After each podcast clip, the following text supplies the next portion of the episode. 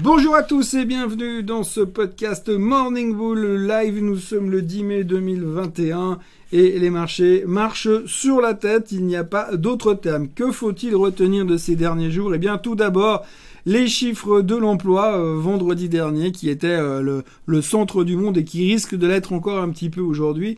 Que s'est-il passé? Eh bien, souvenez-vous, vendredi dernier, on parlait de risque euh, de, de, de, surprise à la hausse, puisqu'effectivement, on s'est rendu compte ces derniers temps que tout ce qui était analyste et économiste avait tendance à être plutôt prudent et plutôt en deçà de la réalité, en dessous de la réalité. On l'a vu sur toutes les publications trimestrielles à peu près, et que finalement, euh, on avait des bonnes surprises à la hausse finalement, et donc à chaque bonne surprise à la hausse, eh bien, les gens vendaient la bonne surprise et finalement le marché baissait. Pour ce qui est des chiffres économiques, c'est un petit peu différent.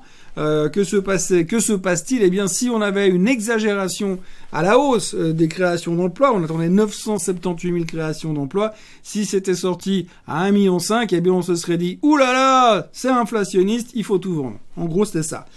Et puis, ben, finalement, euh, les analystes se sont trompés, effectivement, encore une fois, mais dans l'autre sens, étonnamment. Donc, on nous a annoncé 266 000 créations d'emplois.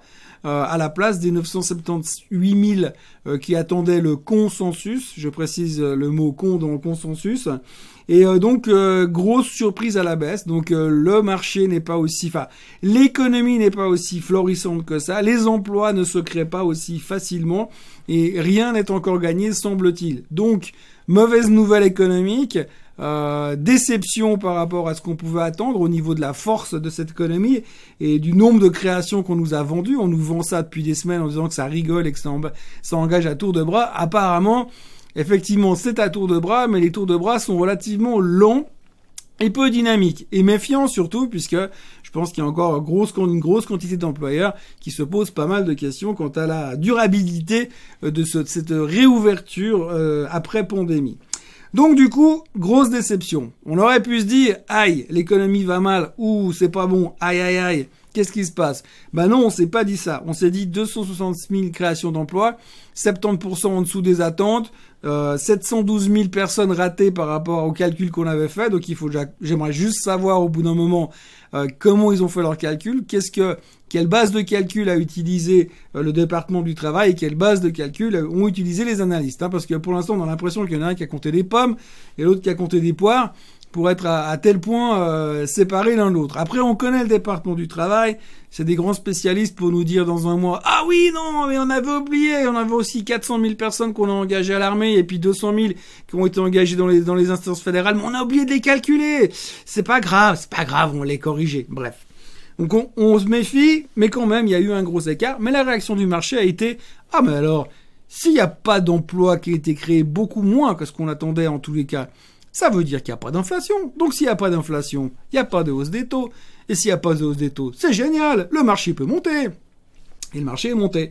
Et donc on termine au plus haut de tous les temps sur euh, le S&P, le Dow Jones, le DAX est pratiquement au plus haut de tous les temps. Donc c'est génial parce que finalement on n'a pas créé autant d'emplois euh, que prévu. Donc il y a encore plein de gens qui restent au chômage. Donc c'est une excellente nouvelle parce que ces gens qui sont au chômage ne consomment pas. Et comme ils consomment pas, eh bien au moins ils font pas monter les prix, des biens et des services. Ce qui veut dire que du coup bon, on n'a pas d'inflation donc on va pas avoir de hausse des taux. Alors c'est pas très évident parce que de l'autre côté il y a quand même plein de gens qui consomment pas, puis on rappellera quand même à tout hasard que euh, le moteur économique des États-Unis c'est la consommation. Mais là dans l'immédiat, comme on arrive à réfléchir à une seule chose à la fois, on s'est quand même dit, allez, c'est une bonne nouvelle. Voilà où on en est, grosso modo. Et ce matin, on se dit, ben quoi? Alors ce matin, effectivement, les futurs sont encore en parce que finalement tout va bien. On n'a pas de risque inflationniste. Et aujourd'hui, ce qui nous préoccupe plus que tout, plus que de savoir que notre voisin va retrouver du boulot, c'est euh, le risque inflationniste. Donc voilà où on en est. Voilà où on en est. Donc on commence une semaine un peu molle avec euh, pas mal de quelques chiffres économiques euh, qui viendront au cours de la semaine et quelques chiffres de publication trimestrielle, mais moins importantes qu'avant. Donc on se pose des questions et moi je vous je ne vous cache pas que je me pose aussi beaucoup de questions sur la performance des marchés, sur ce fait qu'on est dans un marché qui marche un petit peu sur la tête et que finalement tout le monde trouve ça hyper normal et c'est ce qui me fait quand même très très peur. Après, on a quand même en été euh, deux choses sur ce week-end quand même. C'est Katie Wood qui a parlé. Alors Katie Wood a été extraordinaire, interviewée sur CNBC. Elle a dit qu'elle était très contente de voir le prix de ses fonds baisser parce que ça veut dire que euh, elle s'en fiche quelque part parce que même si aujourd'hui euh, les actions qu'elle a, dans son fonds pourraient perdre 50% de, leur valeur, pour elle ça n'a pas d'importance parce qu'elle sait la valeur réelle qui, qui, qui valent quoi. Enfin, si Tesla devait perdre 50%, c'est pas grave parce qu'elle sait que ça vaut 3000. Donc on s'en fout. Euh, elle a pas peur par rapport à ça. Il faut juste que le marché comprenne qu'elle a raison et que le marché a tort. Mais une fois que le marché aura compris qu'il a tort, il va corriger le tir et Cathy Wood aura effectivement raison. Enfin, la dernière personne qui m'a dit ça dans ce métier, je crois que ça fait longtemps qu'il a arrêté de faire ce métier. Mais enfin bref, c'est une autre histoire. Il y a aussi eu ce week-end euh, l'information principale du week-end, c'était Elon Musk invité à SNL, à Saturday Night Live.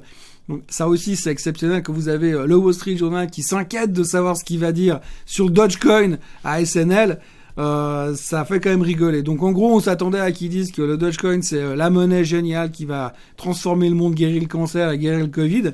Finalement, il a dit que ça pourrait éventuellement peut-être être la, monnaie du futur, mais qu'en attendant, il fallait faire très, très attention en investissant. Alors dans le doute, la monnaie a reperdu 40%. Enfin bref, c'est vraiment symptomatique de ce qu'on vit aujourd'hui.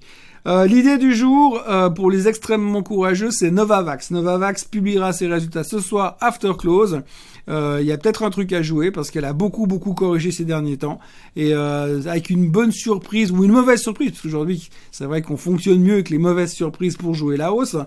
Eh bien, il pourrait y avoir un rebond. Aujourd'hui, elle traite autour des 170 dollars. Le target moyen du marché est à 323 dollars à 12 mois. Peut-être qu'il y a un truc à jouer sur, euh, sur le Novavax à ce moment-là, euh, sur une, bonne ou une mauvaise surprise, dépendant encore de l'interprétation du marché. On va dire jouer les chiffres. Alors attention, prudence, grande volatilité, grand danger. Euh, utilisez stop loss, mais coupez-vous si ça va pas, faites gaffe. Et puis si vous le sentez pas, ne le faites pas évidemment.